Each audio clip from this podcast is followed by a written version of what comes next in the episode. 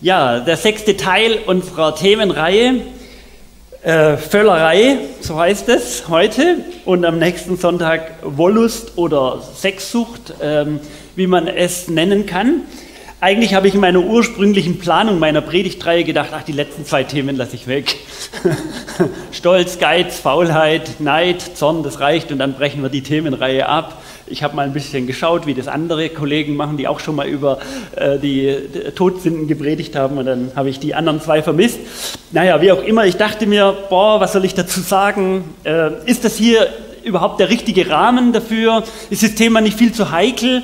Und ähm, dann fing ich an, mich mit diesen sieben Todsünden zu beschäftigen. Ich habe angefangen äh, zu recherchieren, auch äh, ein Buch darüber zu lesen mir unterschiedliche Podcasts angehört und äh, vor allem auch die Bibelstellen in der Heiligen Schrift dazu mir angeschaut. Und es wurde immer interessanter und ich dachte mir, nein, Stefan, ganz oder gar nicht. Also drum, ganz oder gar nicht, also wir machen es ganz. Und darum stoßen wir heute auf dieses große Thema der Völlerei. Starten wir durch. Ich weiß nicht, ob das Thema Neid irgendwie äußerlich erkennbar ist oder das Thema Hochmut du irgendwie äußerlich an einem Menschen erkennst. Oder ob du, ja, ich meine, Wut und Zorn, das kann man äußerlich erkennen, auch am Körper und an, am Blutdruck wahrscheinlich und am, am, roten Gesicht. Aber wir kommen jetzt äh, bei diesen sieben Todsünden zu den zwei Themen, die am stärksten mit unserem Körper zu tun haben. Das andere ist eher geistig und geistlich und das andere natürlich auch geistlich und geistig, aber es ist, drückt sich stärker über unseren Körper aus. Völlerei und Wollust sind zwei Todsünden, die sich irgendwie mit unserem Körper verbunden sind. Georg Emanuel Opitz, ein Künstler, hat 1804 Völlerei zum ersten Mal, oder nicht zum ersten Mal, hat aber das Thema Völlerei ähm, äh, so dargestellt, das ist ein, ich weiß nicht, ob ihr das schon mal gesehen habt, ein bekanntes Bild. Völlerei wird hier völlig falsch verstanden, als wäre es die Menge des Essens, die wir zu uns nehmen. Äh, es geht nur an der Oberfläche vorbei. Ich möchte heute ähm, euch zeigen, dass die Körperwaage ein untaugliches Instrument ist, um Völlerei zu messen. Der alleinige Blick auf das Körpergewicht führt sogar in die Irre. Und er hat viel zu sehr zu Diskriminierungen in unserer Welt geführt eigentlich. Und es hat viele Verletzungen herbeigeführt und hat viele Essstörungen herbeigeführt, weil ständig nur das Gewicht und Übergewicht und Untergewicht im, im Blick ist und im Fokus ist. Und die Leidensgeschichte ist krass, wirklich krass ausgeprägt.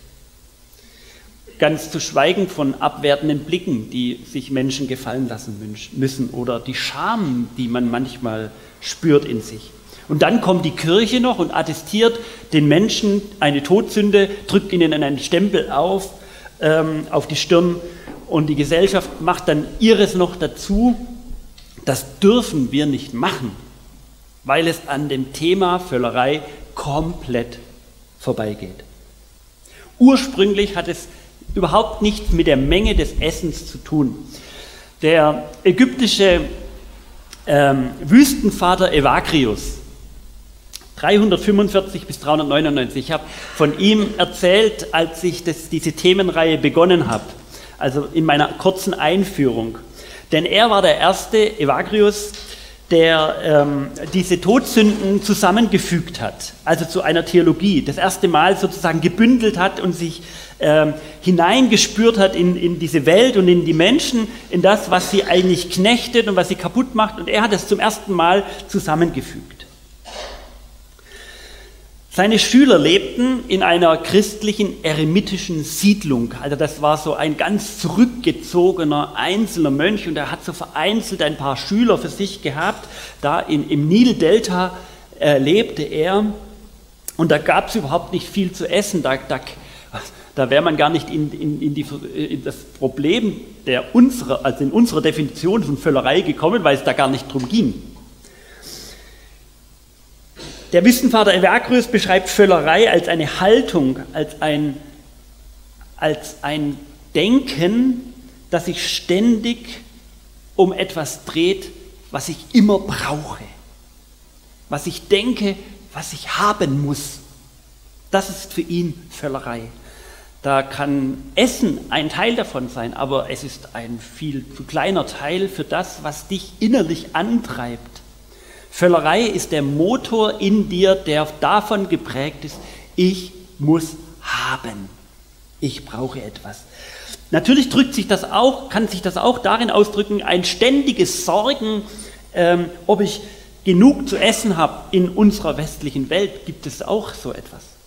Oder ein ständiges Sorgen darüber, was ich esse und wie ich esse und ähm, ob das auch ganz gesund ist für meinen Körper. Ach, all das wird unter Völlerei abgebucht. Das würden wir gar nicht da verorten. Wir würden sagen, ah, das ist doch gut.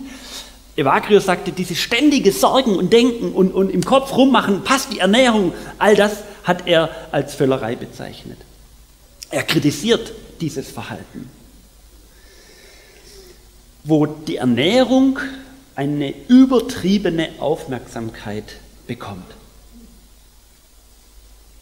Und interessanterweise hat er das schon im dritten Jahrhundert gedacht. Und im 21. Jahrhundert ist das Thema noch komplexer geworden.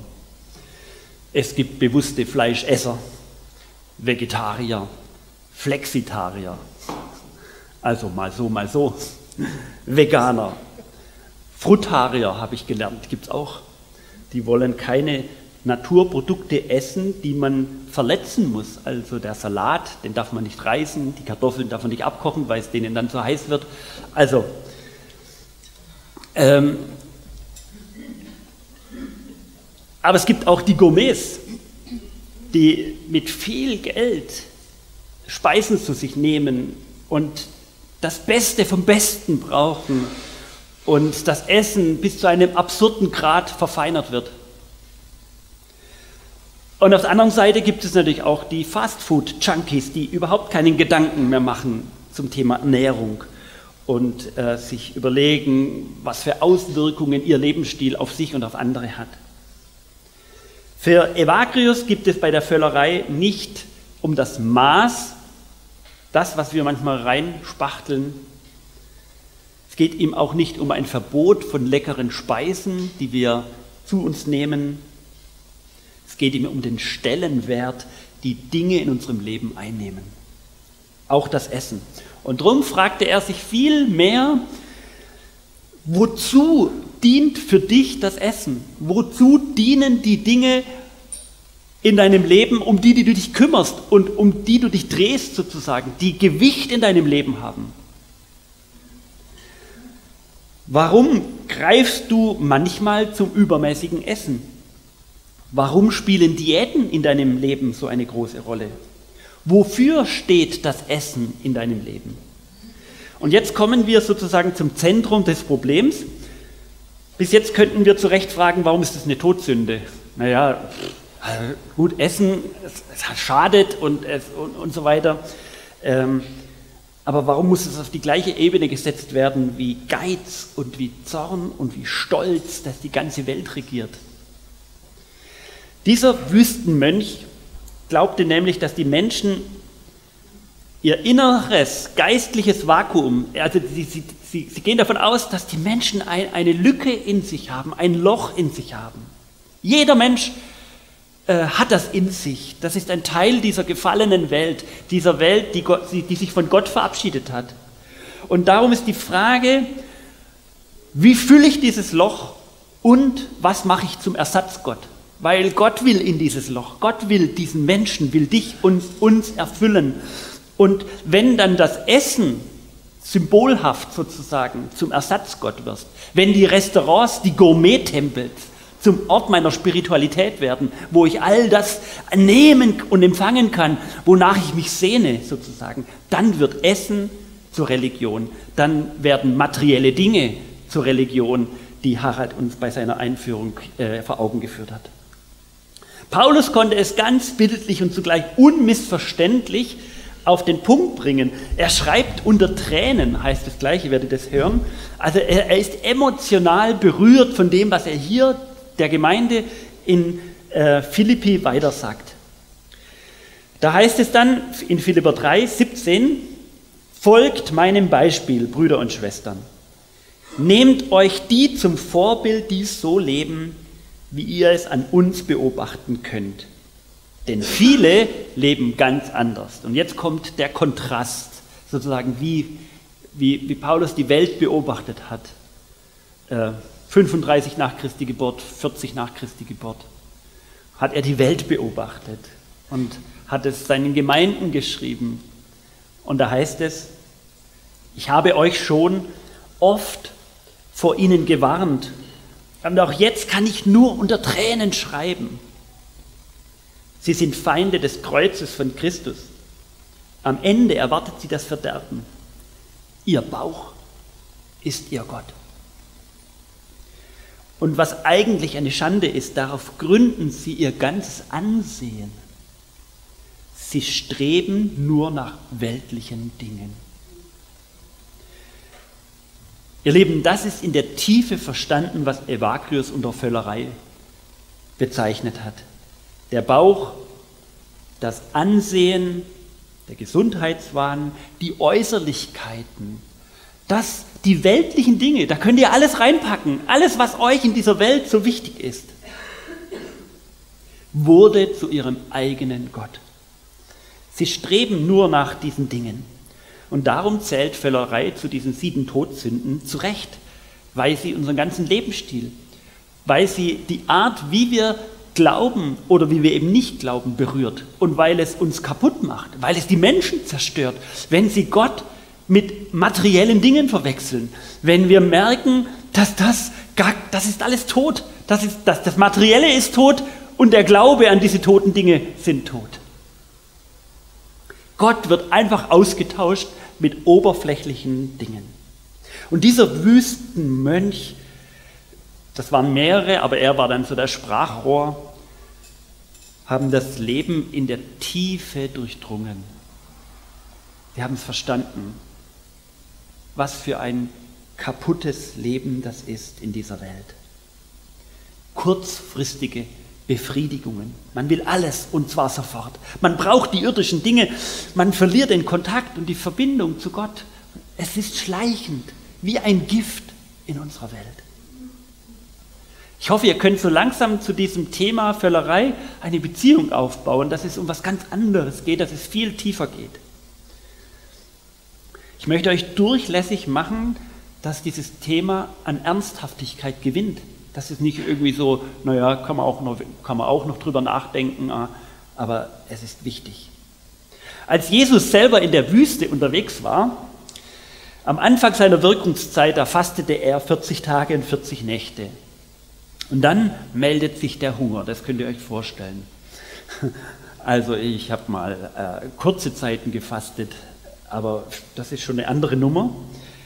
Und in diesem Moment, wo der Hunger zurückkehrt, also wo du eigentlich genau darauf getrimmt bist, so jetzt haben zu wollen, boah, wieder was zu essen, sozusagen, kommt der Satan in die Wüste und versucht Jesus höchstpersönlich. Er, er legt sich mit ihm an.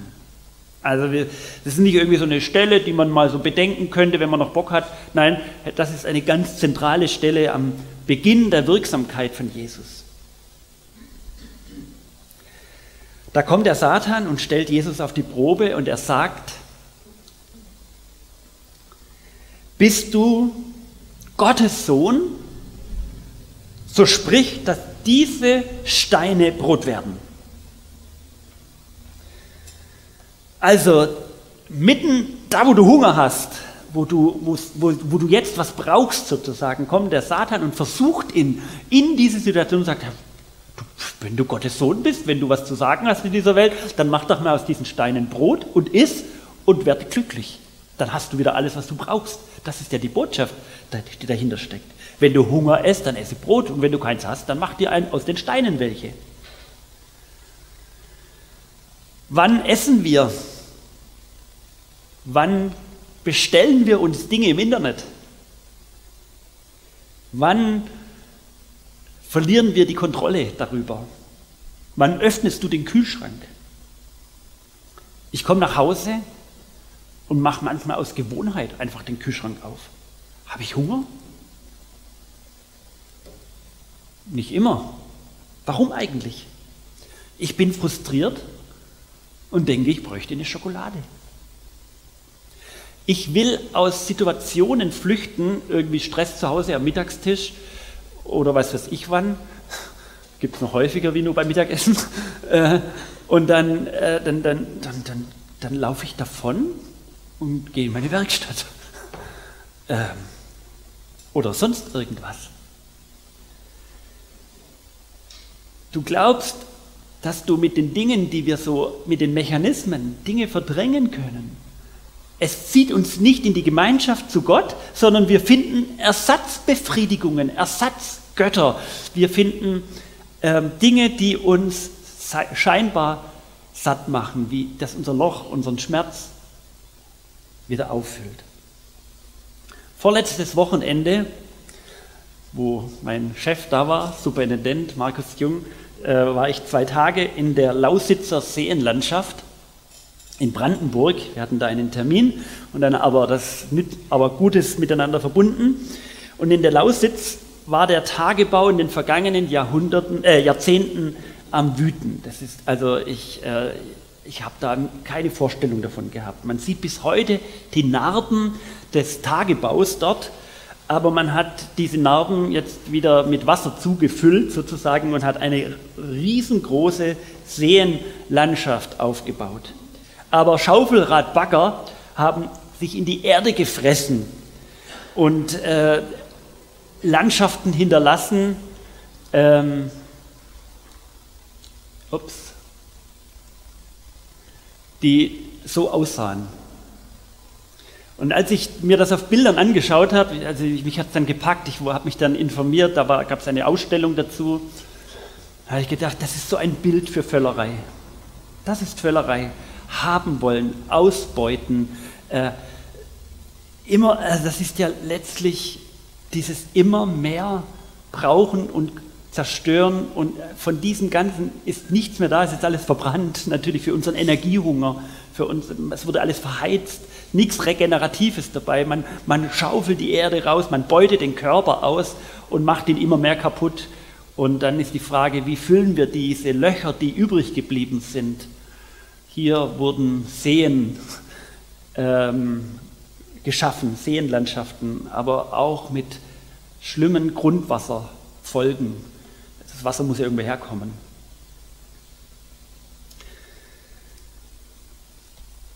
Diese Wüstenmönche beobachteten das messerscharf.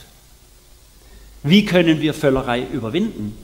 Es geht ums Überwinden. Und darum habe ich uns ähm, drei Punkte mitgebracht, ups, mit, auf die ich schauen möchte.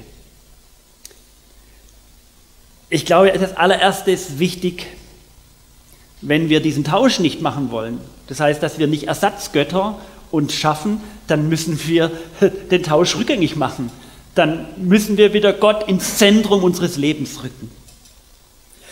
Nicht mehr einen Tanz ums goldene Kalb machen. Ihr habt diese Geschichte von dem Volk Israel, als Mose dann die zehn Gebote geholt hat und sie dann irgendwie so nicht gedacht hat, er kommt gar nicht mehr zurück und dann waren sie frei und abgelenkt und dann haben sie einen Tanz ums goldene Kalb gemacht. Und wir machen dieses auch, diesen Tanz mit, um Schönheitsideale, um Sportwahn, Freizeitstress, Konsumorgien, Spieglein, Spieglein an der Wand, Spielchen.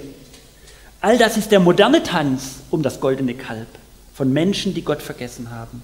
Stell dir jeden Tag neu Jesus vor Augen, ihr Leben.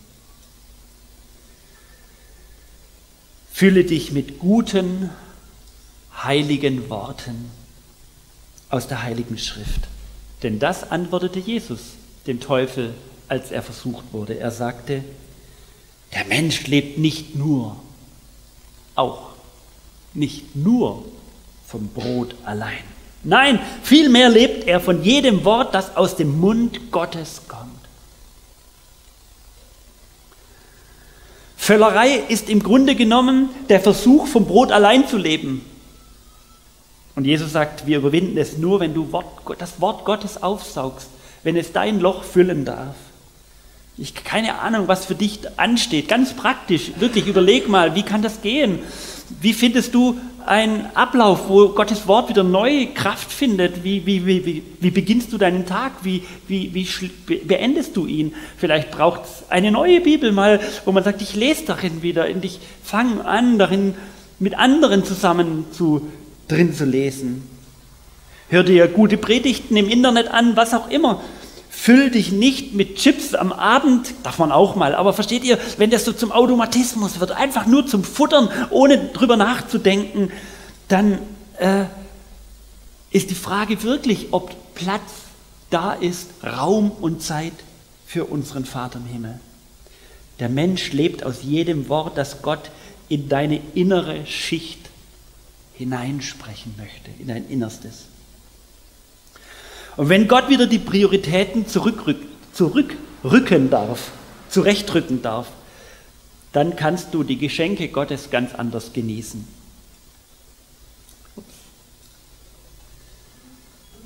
Ich glaube, es geht ums echte Genießen lernen. Und das ist mein zweiter Punkt.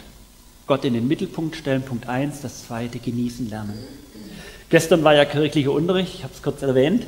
Wir haben gemeinsam als Mittagessen äh, dann auch einen Nachtisch noch gekocht. Und da gab es eine Schoko-Vanille-Paradiescreme. Das war der Wunsch der Jugendlichen. Die haben wir dann zusammengemixt. Ich habe mit der Iris zusammen den Rührschneebesen hier da gerührt, bis die äh, Paradiescreme dann fest war.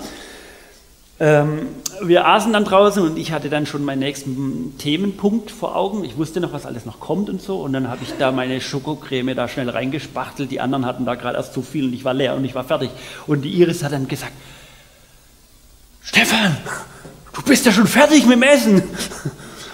Und ich habe gemerkt, boah, ich habe diese Creme gar nicht genossen. Ich habe sie reingespachtelt. Ich habe mir schon den nächsten Programmpunkt überlegt. Ich habe gedacht, okay, ertappt, ertappt. Wie oft trinke ich meinen Kaffee oder schieb mir ein Süßstückchen in den Mund und lese dabei Zeitung und ich merke dabei gar nicht mehr, up, das Ding ist schon weg, was ich da esse und was ich da in mich aufnehme. Wie oft telefoniere ich neben dem Essen nebenher? Wie oft mache ich Sport? Bewege ich mich nicht einfach um des Sport wegen, sondern ich denke auch ein bisschen ans Kalorienverbrennen. Man stellt sich auf die Waage und lässt sich von dem Ergebnis sein Selbstwertgefühl diktieren. Manchmal esse ich ohne einen Gedanken der Dankbarkeit.